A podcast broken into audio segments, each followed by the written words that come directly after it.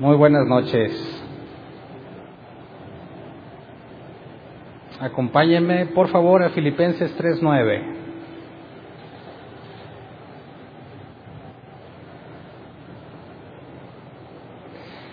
El domingo estuvimos analizando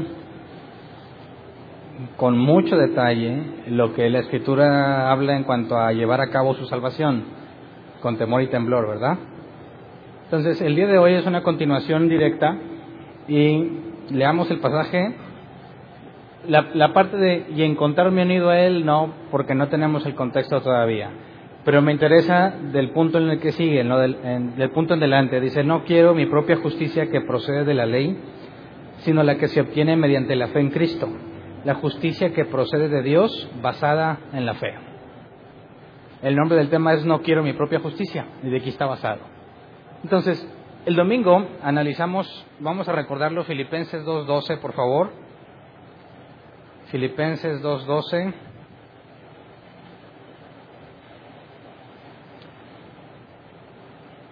Así que, mis queridos hermanos, como han obedecido siempre, no solo en mi presencia, sino mucho más ahora en mi ausencia, lleven a cabo su salvación con temor y temblor. Entonces, dijimos y demostramos que la idea de que este pasaje implica que puedes perder tu salvación, ya que tienes que llevarla a cabo con temor y temblor, realmente no tiene fundamento bíblico. El versículo 13 dice, porque Dios produce en ustedes tanto el querer como el hacer. Y cuando analizamos el original, en cuanto a eh, la palabra llevar a cabo, que es katager, no, quise, quise decirle de memoria y me falló, katergasomai eh, analizando y descomponiendo la palabra en griego, nos lleva a esto, cuando analizas también la palabra temor y temblor y su salvación, como ya lo estudiamos, lo voy a resumir en la versión Hernán Valdés de este pasaje, ¿verdad?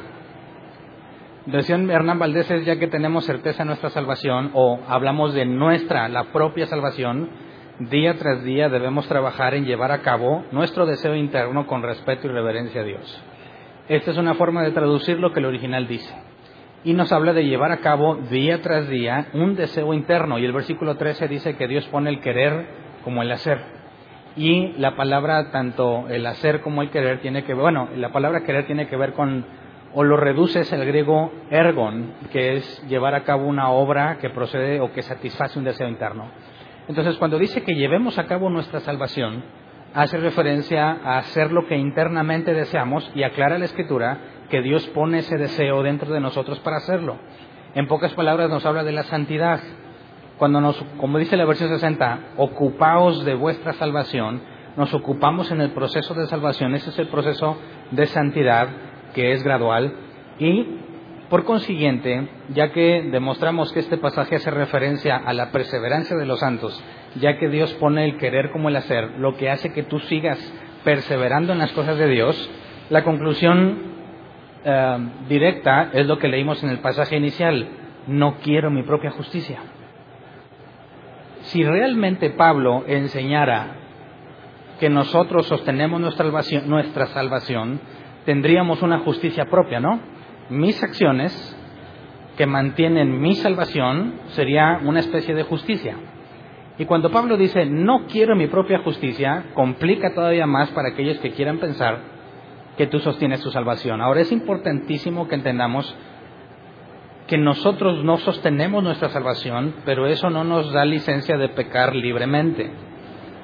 Pablo, cuando dice que él niega o no quiere a su propia justicia, quisiera que quedara en claro que no es una forma mm, mediocre de vivir, no es decir, pues para qué me esfuerzo si al cabo Dios ya me salvó, ¿verdad? No es, bueno, hombre, pues si, si mi propia justicia, las cosas que yo puedo hacer no valen, pues entonces puedo hacer lo que yo quiera y al cabo que Dios me va a salvar.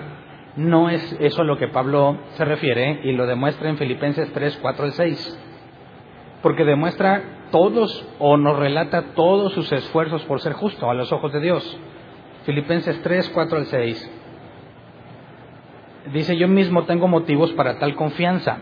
Si cualquier otro cree tener motivos para, para confiar en esfuerzos humanos, yo más, circuncidado al octavo día, del pueblo de Israel, de la tribu de Benjamín, hebreo de pura cepa, en cuanto a la interpretación de la ley fariseo, en cuanto al celo, perseguidor de la iglesia, en cuanto a la justicia que la ley exige, intachable.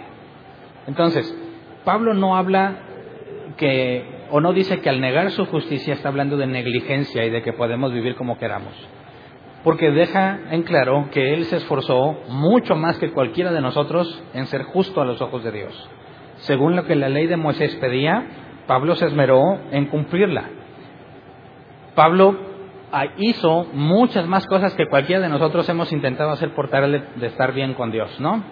Todas las observaciones y los requisitos, principalmente influenciados por las tradiciones humanas, que Pablo y que, bueno, que Jesús criticó duramente, y no nada más vivían bajo la ley de Moisés, sino que le agregaban todavía cosas, como el colar las bebidas que tomaban y los vasos especiales con un peinito para que cuando tomaran no fuesen a tragarse un mosquito y los dejara impuros.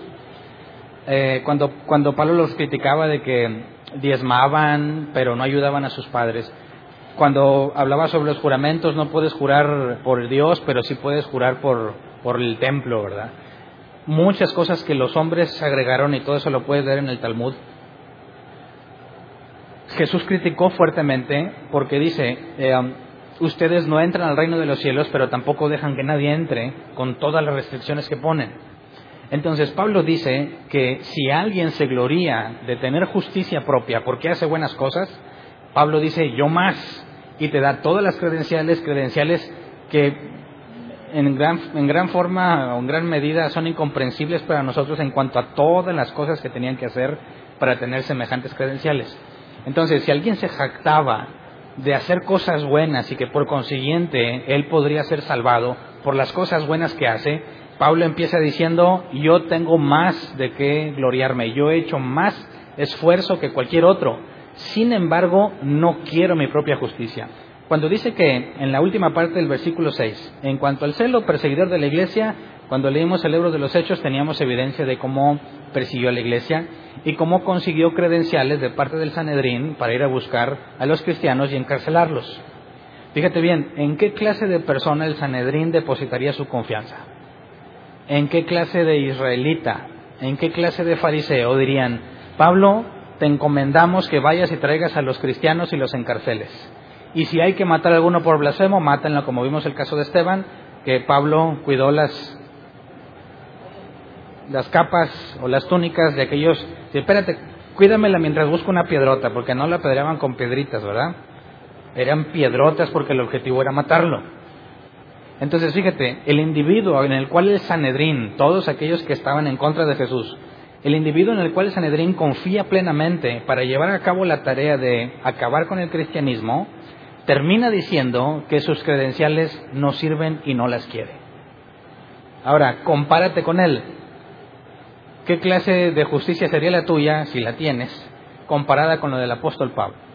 Si decimos, es que yo no fumo, no tomo, doy ofrendas, voy a la iglesia, escucho todas las predicaciones de Hernán, no me pierdo ninguna reunión, estoy en el área de enseñanza, por consecuencia soy salvo.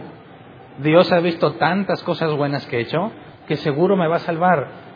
Y aquellos que no le echan ganas y son negligentes y se equivocan, ellos pierden la salvación. Ay, cuidado de ellos. Fíjate que es muy riesgoso, porque cualquiera que diga, yo sí tengo una justicia que me sostiene, está negando y contradiciendo directamente a Pablo. Pablo dice, mi justicia no la quiero. No importa cuánto haya podido lograr, según la ley de Moisés, que es lo más estricto que te puedes encontrar. Bueno, se agrega más con los mandamientos que ellos le agregaron. Y decir, en cuanto a la ley, intachable. Eso no significa que era perfecto, sino que nadie le podría acusar en público de quebrantar algo de la ley ni de los mandamientos humanos agregados a la ley. Cualquiera que viese a Pablo vería a un hombre perfecto, porque el hecho de que sea fariseo, donde pone tanto énfasis en las cosas de Dios, pensarías que es un pecador cualquiera o es un hombre santo. Pensaría como muchos dicen, oye, tú que eres cristiano y estás más cerca de Dios, pídele por mí. Si consideráramos que eso, fue, eso fuese cierto, ¿a qué altura verías al apóstol Pablo? ¿Qué tan cercano a Dios con semejantes credenciales? Entonces, no es, no es un hombre negligente que dice, no, yo ni para qué me esfuerzo y Dios ya me salvó. No, es un hombre como ningún otro que ha hecho el esfuerzo de toda su vida con tal de ser justo ante Dios. Y él dice, versículo 7 ahí en Filipenses 3, sin embargo, todo aquello que para mí era ganancia, ahora lo considero pérdida por causa de Cristo. Leamos ese mismo pasaje para entenderlo con palabras más simples en la traducción lenguaje actual, por favor. Dice, pero gracias a lo que Cristo hizo por mí, ahora pienso que no vale la pena lo que antes consideré de valor. Para Pablo era tan valioso ser justo a los ojos de Dios que enfocó toda su vida en ello. Y algo le pasó que dice ahora, gracias a lo que Jesús hizo por mí, todo lo que yo creí que era valioso ya no vale, ya no sirve. ¿Por qué razón desperdiciarías tantas credenciales? Regresemos al pasaje inicial, Filipenses 3:9. No quiero mi propia justicia que procede de la ley. Podemos entender cómo sus credenciales provenían de guardar la ley, sino la que se obtiene mediante la fe en Cristo la justicia que procede de Dios basado en la fe. Está diciendo que hay una justicia que viene de Dios y tiene que ver con la fe, y esa es la que Él quiere. Y la suya, la que había logrado con el esfuerzo de toda su vida, no la quiere. Habría que entender bíblicamente cuál es esta justicia que proviene de Dios y que es basada en la fe. Dos cosas, proviene de Dios y segundo, basada en la fe. Leamos Romanos 5:17. Pablo ya había explicado eso en la carta a los romanos y algo en la carta a los gálatas en cuanto a esta justicia. Dice, pues si por la transgresión de un solo hombre reinó la muerte, con mayor razón los que reciben en abundancia la gracia y el don de la justicia reinarán en vida por medio de un solo hombre, Jesucristo. Ok, por medio de Jesús está el don de la justicia, ¿verdad? Y la palabra quisiera que la analizáramos en, el original cuando habla del don de la justicia. La palabra don es el griego dorea, que se traduce como regalo dado libremente, sin pagar nada a cambio. La palabra justicia es dikaisune, que se traduce como justicia, aprobación judicial. En pocas palabras, es decir, este es inocente, ¿verdad? Cuando un juez dice este es inocente, lo declara justo. No significa eh, perfecto, sin error, sino que de lo que se le impute o de lo que se le condene es considerado inocente. Este es un hombre justo.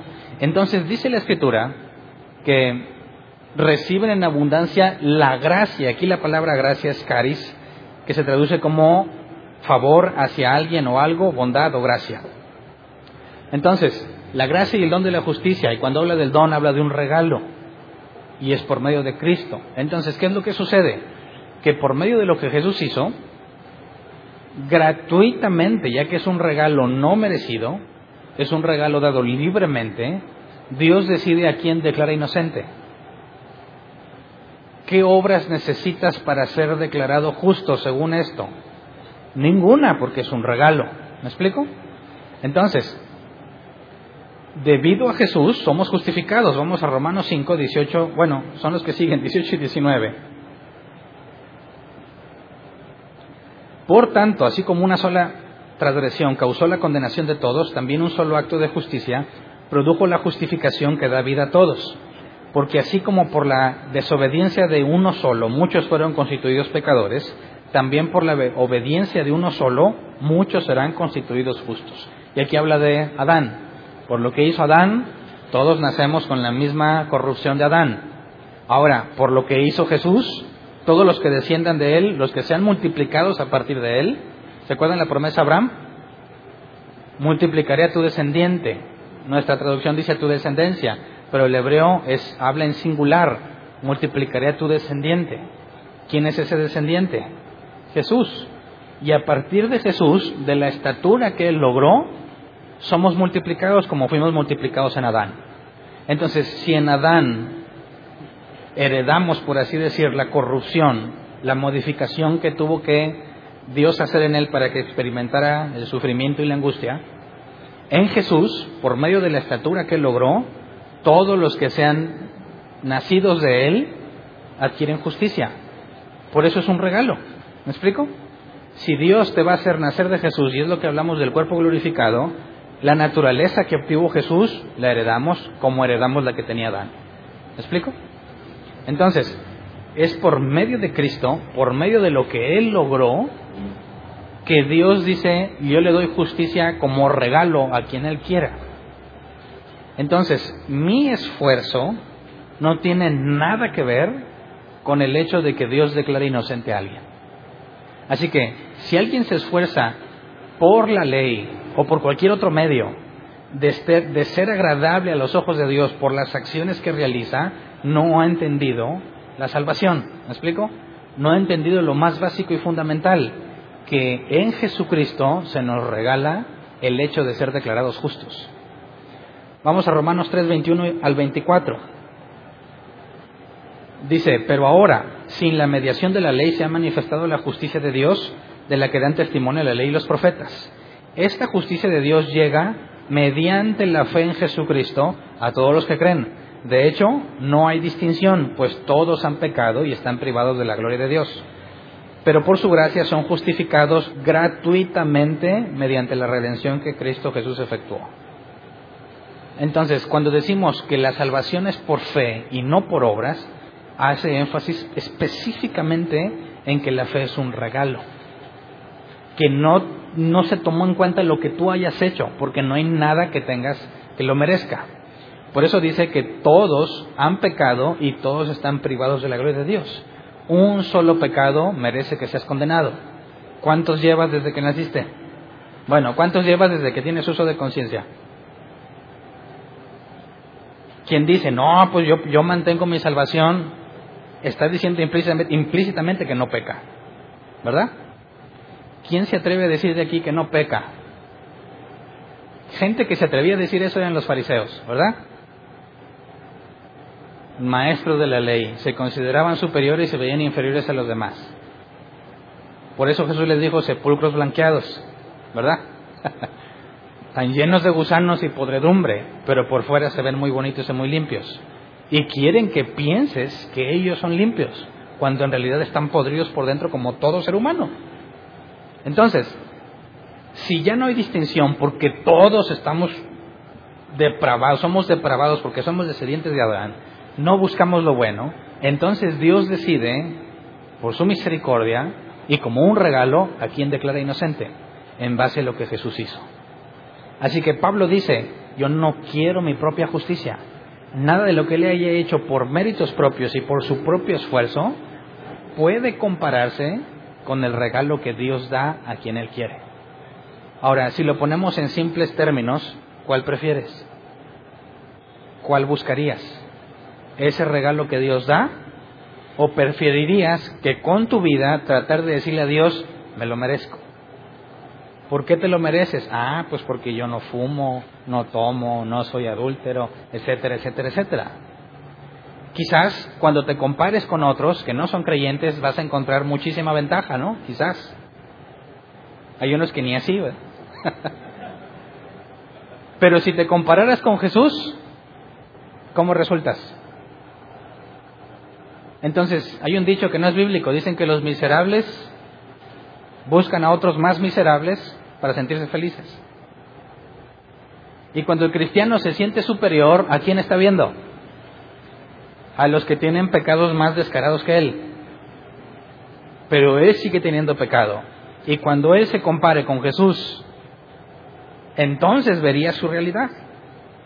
Entonces, quien diga, yo tengo justicia propia porque yo me esfuerzo en salvarme, no ha entendido que la salvación depende de un regalo. Y si depende de un regalo, no hay nada que tú puedas hacer para obtenerlo. ¿Me explico? Es cuestión de misericordia. Entonces Jesucristo viene a ser el único medio por el cual alguien puede ser aceptado ante Dios. ¿Me explico? Filipenses 2, 5 al 11 dice, la actitud de ustedes debe ser como la de Cristo Jesús lo leímos hace poquito, ¿verdad? Quien siendo por naturaleza Dios, no consideró el ser igual a Dios como algo a que aferrarse. Por el contrario, se rebajó voluntariamente, tomando la naturaleza de siervo y haciéndose semejante a los seres humanos. Y al manifestarse como hombre, se humilló a sí mismo y se hizo obediente hasta la muerte y muerte de cruz. Por eso, Dios lo exaltó hasta lo sumo y le otorgó el nombre que está sobre todo nombre, para que para que ante el nombre de Jesús se doble toda rodilla, perdón, en el cielo y en la tierra y debajo de la tierra, y toda lengua confiese que Jesucristo es el Señor para gloria de Dios Padre. Entonces, por lo que hizo, humillarse a sí mismo y ser obediente, a pesar de toda la injusticia que le hicieron en el Calvario y antes del Calvario, y aguantar callado y no quejarse, porque Dios le había puesto ese sufrimiento, por haber sido fiel sin pecado y soportar todo lo que Dios le hizo, o lo que Dios permitió que le hicieran, fue exaltado hasta lo más alto. Y de ahí la promesa es que nosotros descenderemos de él. Entonces, sin Jesús, ¿cuál es tu esperanza? ¿Qué tan justo puede ser? Compárate con el apóstol Pablo. Es imposible que alguien pueda decir, yo sostengo mi salvación, porque yo soy un buen cristiano. Es imposible que alguien diga, tú eres un vil pecador, no te comparas conmigo que soy un hijo de Dios. Es imposible la arrogancia de pensar que tú mismo, con tus acciones, puedes agradar a Dios y la arrogancia de ver a otros como inferiores a ti. No es congruente. Entonces Pablo dice claramente que lo que él pensaba que valía, ahora en Cristo sabe que no vale nada. Vamos a Gálatas 3, 6 al 9. Nos habla de la fe. Así fue con Abraham. Le creyó a Dios y esto se le tomó en cuenta como justicia. Por lo tanto, sepan que los descendientes de Abraham son aquellos que viven por la fe. En efecto, la Escritura, habiendo previsto que Dios justificaría por la fe a las naciones, anunció de antemano el Evangelio a Abraham. Por medio de ti serán benditas todas las naciones. Así que los que viven por la fe son bendecidos junto con Abraham, el hombre de fe. Y aquí hay que señalar, cuando Pablo dice que él vivía según la ley es por el último pacto que Dios había hecho con los hombres, antes del nuevo pacto en Jesús. Quien viva, quien haga estas cosas vivirá, y el que no las haga recibirá maldición. Entonces, si esa fuese la forma en la que Dios trae salvación, si ese es el camino que debes de seguir para poder llegar a Dios, Pablo dice, nunca le habría dicho Dios a Abraham lo que le prometió. Por medio de ti serán benditas todas las naciones. Como se lo dijo antes de la ley, es imposible que la ley quebrante lo que Dios ya había dicho. ¿Me explico? Por eso dice Pablo, le habló del Evangelio a Abraham, aunque nunca se mencionó a Jesús, ¿verdad? Por medio de ti serán benditas todas las naciones. Habla del descendiente que es Jesús. Y que así como a Abraham su fe se le contó por justicia, también a los que fuesen hombres de fe como Abraham. Ahí está el Evangelio, antes de la ley de Moisés. La salvación sin mis obras. La salvación por medio de una declaración. Si Abraham creyó, Dios dijo, tú eres justo.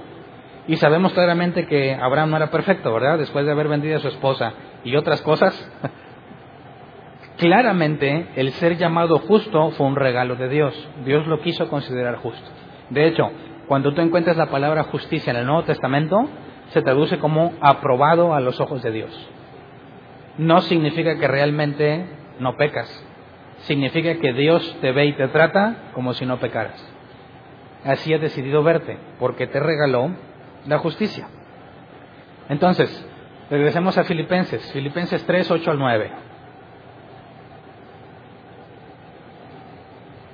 Pablo empieza a explicar cómo Jesús es lo más valioso que puedes tener si realmente queremos estar, queremos estar bien con Dios. Dices más, todo lo considero pérdida por razón del incomparable valor de conocer a Cristo Jesús, mi Señor. Pausa, ¿ves que no son palabras como em, yo y muchos de los que están aquí seguramente decían antes de, en sus iglesias? No, póngase a orar, pase al frente. ¿Cómo oras? Oh Padre excelso, que está sentado en las alturas, maravilloso eres. Tú que gobiernas y le echas mucha crema. Pero realmente no es tan valioso como dices para ti Jesús, ¿verdad? Porque si fuera tan valioso como dices, no harías tantas cosas que hacías. No tendrías tan en poco la escritura. Cuando Pablo dice aquí el incomparable valor de conocer a Cristo Jesús mi Señor, no, no le está poniendo crema a sus tacos como nosotros le hacíamos antes. Está diciendo, si entiendes que la justicia que te lleva ante Dios, que te va a permitir estar con Él, es por medio de Jesús y se te da como regalo, ¿quién es lo más valioso que puedes tener en tu vida? Jesús. Por eso dice, no hay ninguna otra cosa, todo es una pérdida. No me sirve al compararlo con el incomparable valor de conocer a Cristo Jesús. Por Él lo he perdido todo y lo tengo por estiércol a fin de ganar a Cristo y encontrarme unido a Él. No quiero mi propia justicia que procede de la ley, sino la que se obtiene mediante la fe en Cristo, la justicia que procede de Dios basada en la fe. ¿Puedes comprenderlo? Se trata de que entiendas que no hay nada que tú puedas hacer como un camino alterno a lo que Jesús hizo para poder llegar a Dios. Por eso, si consideras las religiones del mundo y consideras que la escritura es cierta, que nuestros amigos musulmanes dicen que la escritura nuestra es cierta, pero que el Corán tiene cosas que acá no dice y está mejor, tendrías que evaluar si lo que dice la escritura es cierta, en quién debe depositar la confianza una persona para poder ir para poder estar ante Dios. En Jesús. Cualquiera que no reconozca al Jesús de la Biblia no puede provenir de Dios. ¿Qué me dices de los testigos de Jehová? Fracasan en esta prueba, se salvan por obras y consideran que Jesús es el arcángel Miguel, que se transformó en Jesús, murió y se regresó a como era. Niegan al Jesús de la Escritura. ¿Qué me dices de nuestros amigos los mormones? Fracasan la prueba. ¿Qué dices de nuestros amigos judíos? que niegan a Jesús, el colgado, le dicen, fracasan la prueba. Hay un enorme riesgo, ¿no? O escoges vivir según la ley de Moisés o según el regalo que Dios da a quien Él quiere. ¿Me explico? Entonces, versículo 11, así espero alcanzar la resurrección de entre los muertos. Aquí hay una frase, quisiera que leéramos otra vez desde el 9. Versículo 9 dice, y encontrarme unido a Él. No quiero mi propia justicia que procede de la ley, sino la que se obtiene mediante la fe en Cristo. Aquí está hablando de la justificación, ¿verdad? El versículo 10 dice, lo he perdido todo a fin de conocer a Cristo, experimentar el poder que se manifestó en su resurrección, participar en sus sufrimientos y llegar a ser semejante a él en su muerte. Aquí está hablando de la santificación. Y dice, así espero alcanzar la resurrección de entre los muertos, y esa es la glorificación. Vamos a Romanos 8:30 porque Pablo lo dijo en palabras simples. Romanos 8:30, a los que predestinó, también los llamó. A los que llamó, los justificó. A los que justificó, también los glorificó. Para que tú seas justificado, se requiere que lo que Jesús ya hizo haya sido hecho y que Dios te regale el don de la justicia. Pero llegarás a ser glorificado y sabemos cuál es ese proceso entre el momento en que fuiste declarado justo hasta que llegues a la resurrección de los muertos. Santidad, sin la cual nadie verá al Señor. Entonces Pablo está diciendo, no quiero mi justicia, quiero la que proviene de Jesús. Quiero ser justificado y luego quiero ser semejante a Él en sus sufrimientos parecerme y conocerlo a Él. Eso es la santificación para poder llegar a la resurrección, que es la glorificación. Pero ¿quiénes son los que pasan por eso? Según este pasaje, los que predestinó. ¿Me explico? Existe la posibilidad de que Dios te haya declarado justo y por alguna razón pierdas tu salvación. ¿Cómo sería posible? ¿Qué tan grande tiene que ser el pecado para que Dios diga, Hernán, yo había dicho que tú eres justo, pero ya no? Es imposible. ¿Por qué? Porque no, lo está, no está tomando la decisión en base a lo que haces, sino antes de la creación del mundo, ¿verdad? Porque fuimos elegidos por Dios antes de la creación del mundo, predestinados antes de que iniciaran los tiempos. Así que Dios no se equivoca. Y si él dijo, Hernán es salvo, llegará el momento en que voy a ser declarado justo y llegará el momento en que seré glorificado. Y en ese proceso me ocupo en mi salvación, me ocupo en parecerme cada vez más a Jesús y ser cada vez más como Él. Pero hay que entender que no es eso lo que te salva, ¿verdad? Porque ya estabas predestinado. ¿Me explico? Entonces, cuando obtenemos por medio de la fe la justicia, no cometamos el error de pensar que una persona que tiene fe es salva. Porque no recibimos la salvación por fe, sino por medio de la fe en Cristo Jesús. Y esto es muy típico del, cristianismo actual. Si tienes fe, Dios te lo va a conceder. Si tienes fe y oras con fe esta oración, vas a ser salvo. Y se les olvida predicar a Jesús. Predican la fe y ponen en alto nivel la fe, pero se olvidan de Jesús y de su enseñanza.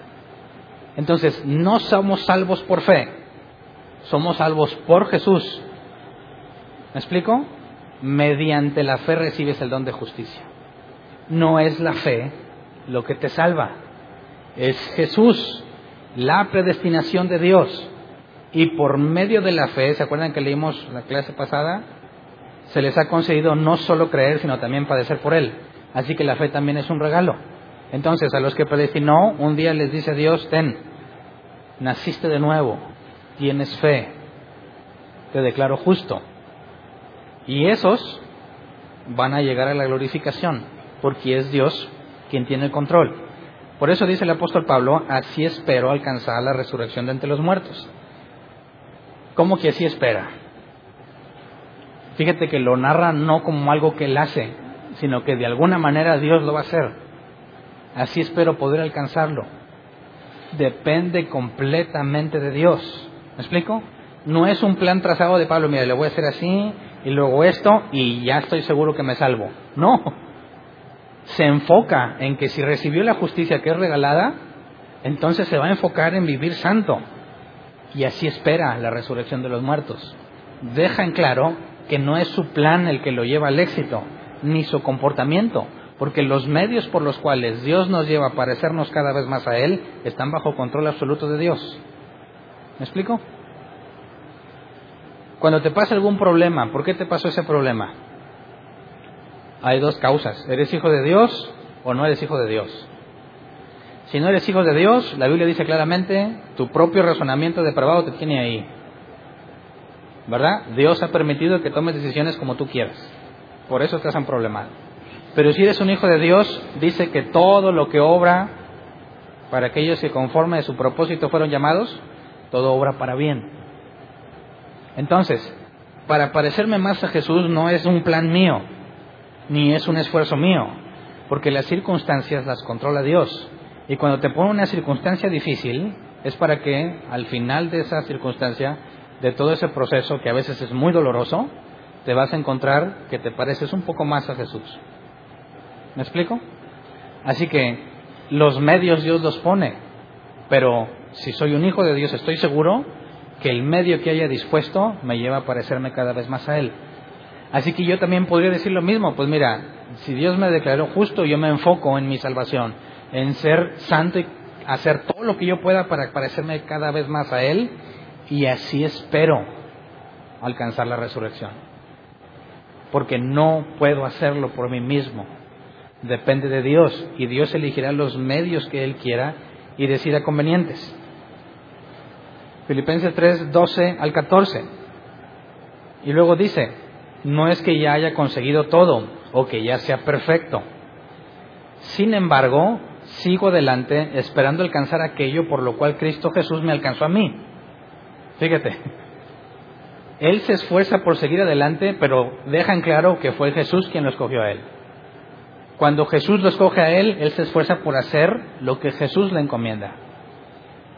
Versículo 3, hermanos, no pienso que yo mismo lo haya logrado ya más bien una cosa hago, olvidando lo que queda atrás y esforzándome por alcanzar lo que está delante, sigo avanzando hacia la meta para ganar el premio que Dios ofrece mediante su llamamiento celestial en Cristo Jesús.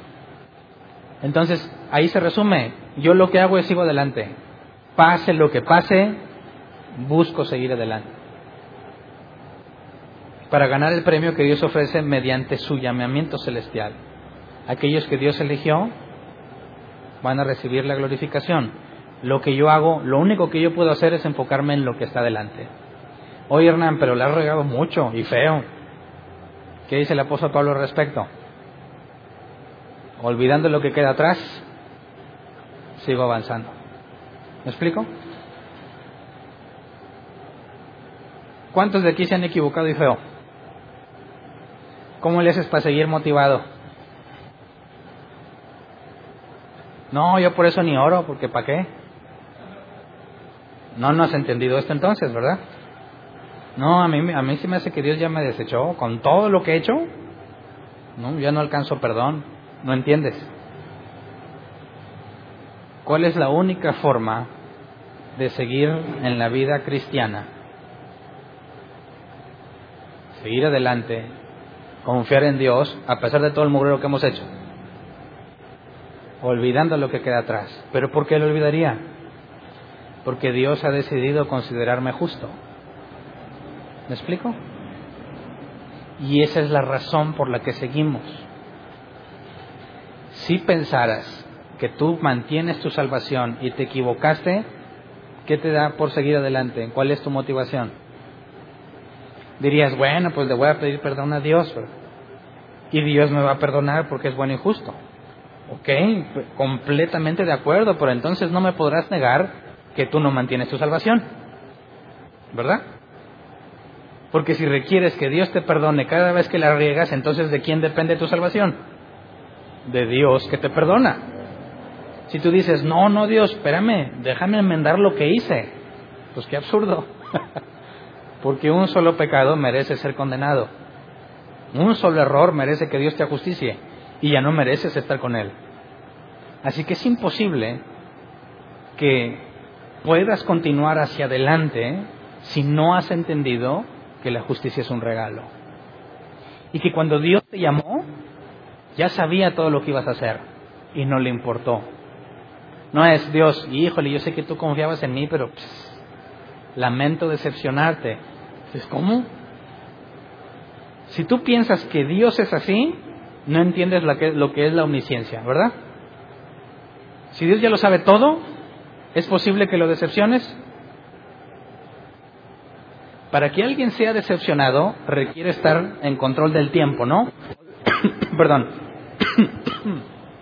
Vivir afectado por el tiempo como nosotros. Yo llego bien feliz a algún lugar, ¿cómo estás? Y saludo a mi mejor amigo y me doy cuenta que hizo algo que me decepciona, ¿verdad? me decepciono y me agüito. Ah, ¿cuál mejor amigo? Para que pueda pasar eso significa que primero estaba feliz con mi amigo, ¿verdad? Acto segundo, me entero de algo que me decepciona gravemente. Tuvo que haber pasado tiempo. Y acto tercero, ya no estoy feliz con mi amigo. Requieres que el tiempo afecte tu vida para que puedas decepcionarte. ¿Me explico? Pero si Dios no está en el tiempo, ¿cómo le haces para que esté feliz y luego decepcionado contigo? En Él no hay tiempo. Es imposible que lo decepciones. Así que cuando Dios dijo, Hernán se va a salvar, antes de que yo naciera, Él estaba consciente de todo el mugrero que yo iba a hacer. Y dijo, no me importa, para mí Él es justo. ¿Puedes entenderlo? Entonces, no, es que yo no me merezco, he hecho muchas cosas malas. ¿Cuándo te lo mereciste? ¿En qué momento dijo Dios, ándele, mi hijo, ahí va la salvación porque se la merece? Nunca. Nunca. Por eso, hay algunos cristianos que malamente dicen que Dios ya te perdonó, pero te falta perdonarte a ti mismo, ¿verdad? Sí, Dios ya te perdonó, pero tú no te has perdonado, no puedes avanzar, sigues atado. Pues ¿de dónde sacan eso? A ver, si yo peco ahorita, ¿puede haber un momento en el que Dios no me ha perdonado todavía? ¿Qué opinas? ¿Sí o no?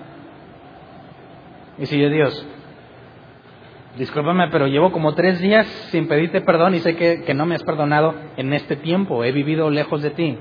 Imposible. ¿Verdad? ¿Quién me separará del amor de Cristo? Ni lo alto ni lo profundo, nada. ¿A dónde me iré de su presencia? ¿Dónde me puedo esconder? No hay forma. Entonces, ¿puede haber un momento en el tiempo en el que Dios no te haya perdonado? Acabo de demostrar que si no lo puedes decepcionar porque el tiempo no le afecta, ¿tú crees que Dios está cambiando constantemente? Ay, amanecí feliz, dice Dios, porque Hernán se portó muy bien. Primera cosa en la mañana que hace mal Hernán, dice, ah, me agüitaste el día, Hernán. Y luego Hernán se corrige, ándale, ángeles, yo picho la ronda, porque Hernán se portó bien. ¿Y cómo tendrías a Dios constantemente si estuviera viendo tu vida en, ese, en esa perspectiva? Para empezar, ¿cuántos días estaría feliz? Si Él es perfecto y quiere que tú seas perfecto, ¿cuándo va a estar feliz? Nunca. Nunca somos perfectos. ¿Verdad? Así que, ¿en qué consiste esta idea de que si Dios te predestinó te va a glorificar? En que todo está hecho desde el principio. ¿Me explico? Si para Dios no pasa el tiempo y dice, no es salvo, todo lo que está en medio no mueve a Dios ni lo hace cambiar. Así que mi confianza está puesta en que me equivoco, digo, Dios, no escondo mi pecado, yo sé que ya lo sabes, no me puedo esconder y cuando pequé no estaba oculto, estaba en los ojos de Dios, me estaba viendo y no me importó. Así que lo único que puedo hacer, porque no tengo que informarle de lo que hice, puesto que ya lo sabe, es confesar que no soy digno de Él. Y necesito que en su misericordia haga que me parezca más a Él para no hacer eso. ¿Me explico? Cualquiera que diga, no, Señor, ahora sí ya no lo voy a hacer, mira. Si no, quítame el carro. Y hay unos varones, si no, que se muera mi esposa, dice. Y es verdad, él lo he oído. pues, pues muérete tú. Ahora sí, si no me quitas esto o lo otro. No, ¿cómo? Dios no está fluctuando dependiendo de lo que tú haces. Dios no cambia. ¿Me explico? Entonces, lo único que me resta es, Señor, haz que me parezca más a ti mientras yo siga amando más esto, voy a seguir haciéndolo. Por eso el salmista dijo, endereza mis pasos, cambia mi corazón. Hay quienes lo hacen al revés, Señor, dame esto que te pido y me voy a portar bien. Ahora sí voy a leer la Biblia. ¿Crees que le puedes engañar? ¿Crees que decir, ¿seguro, seguro, seguro? Sí, ábrela, confía en ti. Y cuando no la leas, ¿qué va a decir Dios? Me decepcionas, Hernán. Y volvemos a lo mismo. No puede ser decepcionado. Él ya sabe si la va a leer o no. Y cuando Él dijo, te regalo la justicia que Jesús obtuvo, es imposible cambiarlo. ¿Me explico? Por eso, hermanos, no pienso que yo mismo lo haya logrado ya. Más bien una cosa hago, olvidando lo que queda atrás y esforzándome por alcanzar lo que está delante, sigo avanzando hacia la meta para ganar el premio que Dios ofrece mediante su llamamiento celestial en Cristo. Esa es la vida de humillación que tenemos que vivir, autohumillación. Sabes que no puedes, no eres suficiente. Necesitas parecerte más a Jesús. Y quien se ocupe en parecerse más a Jesús, va a ir conociendo cada vez más a Dios de una forma diferente. Versículo 15 al 17. Así que, de una forma irónica, Pablo confronta a los que piensan que ya son perfectos. Dice así que escuchen los perfectos. Todos debemos tener este modo de pensar. Y si en algo piensan de forma diferente, Dios les hará ver esto también. En todo caso, vivamos de acuerdo con lo que ya hemos alcanzado. Hermanos, sigan todos mi ejemplo y fíjense en los que se comportan conforme al modelo que les hemos dado. Entonces, fíjate, Podría decir alguien que dice, ahorita yo soy salvo porque me porto bien. Eso implica que es perfecto, ¿verdad? ¿Y qué dice? Así que escuchen los perfectos. Todos debemos tener este modo de pensar. Quien piense que se puede sostener no tiene el modo de pensar de Pablo, ¿verdad? Quien piense que puede decepcionar a Dios a tal grado que lo borre del libro de la vida, no está pensando lo mismo que Pablo. Y es grave, porque leamos el 18 y 19. El que no piensa como Pablo, dice, como les he dicho a menudo, y ahora les repito hasta con lágrimas, muchos se comportan como enemigos de la cruz de Cristo. Su destino es la destrucción. Adoran al Dios de sus propios deseos y se enorgullecen de lo que es su vergüenza. Solo piensan en lo terrenal. Y aquí sí quiero hacerte una pregunta. ¿Por qué llora Pablo? ¿Por qué? Y ahora lo repito hasta con lágrimas. Muchos se comportan como enemigos de la cruz de Cristo. Su, destino es la destrucción, adhieren al Dios de sus propios deseos y se enorgullecen de lo que es su vergüenza. Solo piensan en lo terrenal. Podrías pensar como yo pensaba hace un buen tiempo. Imagínate que estos cristianos o pseudo cristianos de los que habla Pablo anden enseñando en las congregaciones. ¿Qué pasará con las pobres almas que los oyen? ¿Cómo le hacemos para salvar esas pobres ovejas inocentes en esos lugares de rapiña? ¿Cómo libramos a las ovejas de los lobos? ¿Cómo? ¿Cómo ven si hacemos una campaña contra algún falso maestro? Hacemos unos volantes. Fulano de tal es un lobo vestido de oveja y se lo repartimos cuando van saliendo de esas iglesias. Hacemos una página en Facebook que se dedica a desenmascarar a esos lobos. ¿Por eso llora Pablo? ¿Por esas pobres almas indefensas? Claro que no. Porque si los que predestinó va a glorificar, es posible que pongan en riesgo a los elegidos, los falsos maestros. Claro que no. Claro que no. ¿Quién de aquí se considera un elegido de Dios? A ver. ¿Qué pasó? Acabo de decir que es un regalo. Y te dice, no, pues no me he portado muy bien. ¿Cómo? Si es un regalo, y se acuerdan que Pablo dijo, examínate a ti mismo, a ver si tienes la evidencia. ¿Alguna vez te has examinado? ¿Sí o no? Vuelvo a preguntar, ¿quién de aquí es uno de los hijos de Dios? Bueno, de perdido logré unos cuantos más. Ok. ¿Cuántos de aquí estaban con un falso maestro? ¿Te perdiste? Dices, no, espérate, me perdí un tiempo. ¿Cómo? Jamás. Oye, pero me enseñaron mal, claro, ¿y eso no te llevó a estar aquí? ¿Sí o no? Entonces, ¿fue un medio que Dios usó, sí o no? Puede ser que los falsos maestros sean un medio que Dios use para detectar quiénes son las ovejas y quiénes las cabras. No que las detecte Dios, nosotros mismos detectemos. Claro, claro. Entonces, ¿por qué llora Pablo?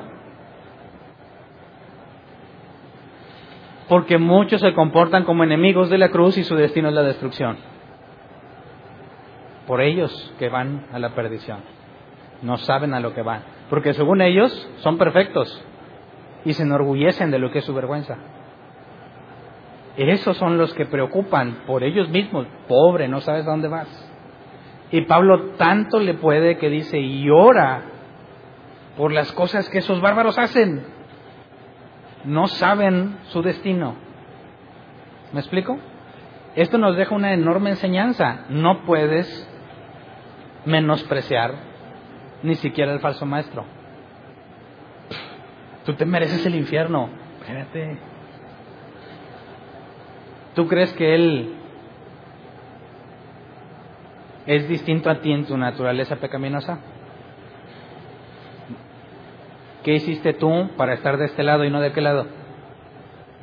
Nada. Entonces, pobres los que están allá. Pero si son elegidos, que le echen ganas, que los avergüencen, los humillen, los roben, los engañen, lo que sea que tenga que pasar para que se den cuenta del lugar donde están. ¿Quién de aquí le tuvo que pasar algo feo? O sea, no necesariamente un accidente, ¿verdad? Algo desagradable, te corren, te quitan, lo que sean, para poder entender el Evangelio verdadero. ¿Quiénes? ¿Quiénes estaban tan felices en la prosperidad que dijeron, ya no quiero esto, déjame busco algo más bíblico? ¿Quién? Nadie. ¿Estabas felizote, sí o no? ¿O estabas siempre forzado allá en la falsa doctrina? Claro que no, estabas bien feliz. ¿Y luego qué pasó? Ahí está el punto. El hecho de que haya personas que niegan la cruz de Cristo, porque el hecho de que digan enemigos de la cruz, se comportan como enemigos, nos puede hacer pensar que son pseudo cristianos que en lugar de estar viviendo de acuerdo a la escritura, hacen este tipo de cosas que no tienen sentido bíblico. ¿Me explico? Triunfalismo. ¿Se acuerdan qué era el triunfalismo? Aquellos que dicen que todo tiene que salir bien y que no puedes estar enfermo porque por su llaga fuimos sanados y aquel que le va mal es un pecador. Prosperidad. ¿Qué piensa la prosperidad? La doctrina de la prosperidad. Si no tienes, estás en pecado, ¿verdad? y al que Dios ama le da. Bueno, ¿se parece a la forma de pensar de Pablo? Que dice, todo es pérdida con tal de ganar a Cristo. Claro que no. Así que, ¿cuál es el destino de todos esos, a menos que sean elegidos? Destrucción. En lugar de ser predicadores de la cruz de Cristo, la niegan con sus propios hechos y viven haciendo completamente lo opuesto a lo que debían hacer. Y muchos así éramos nosotros, ¿sí o no?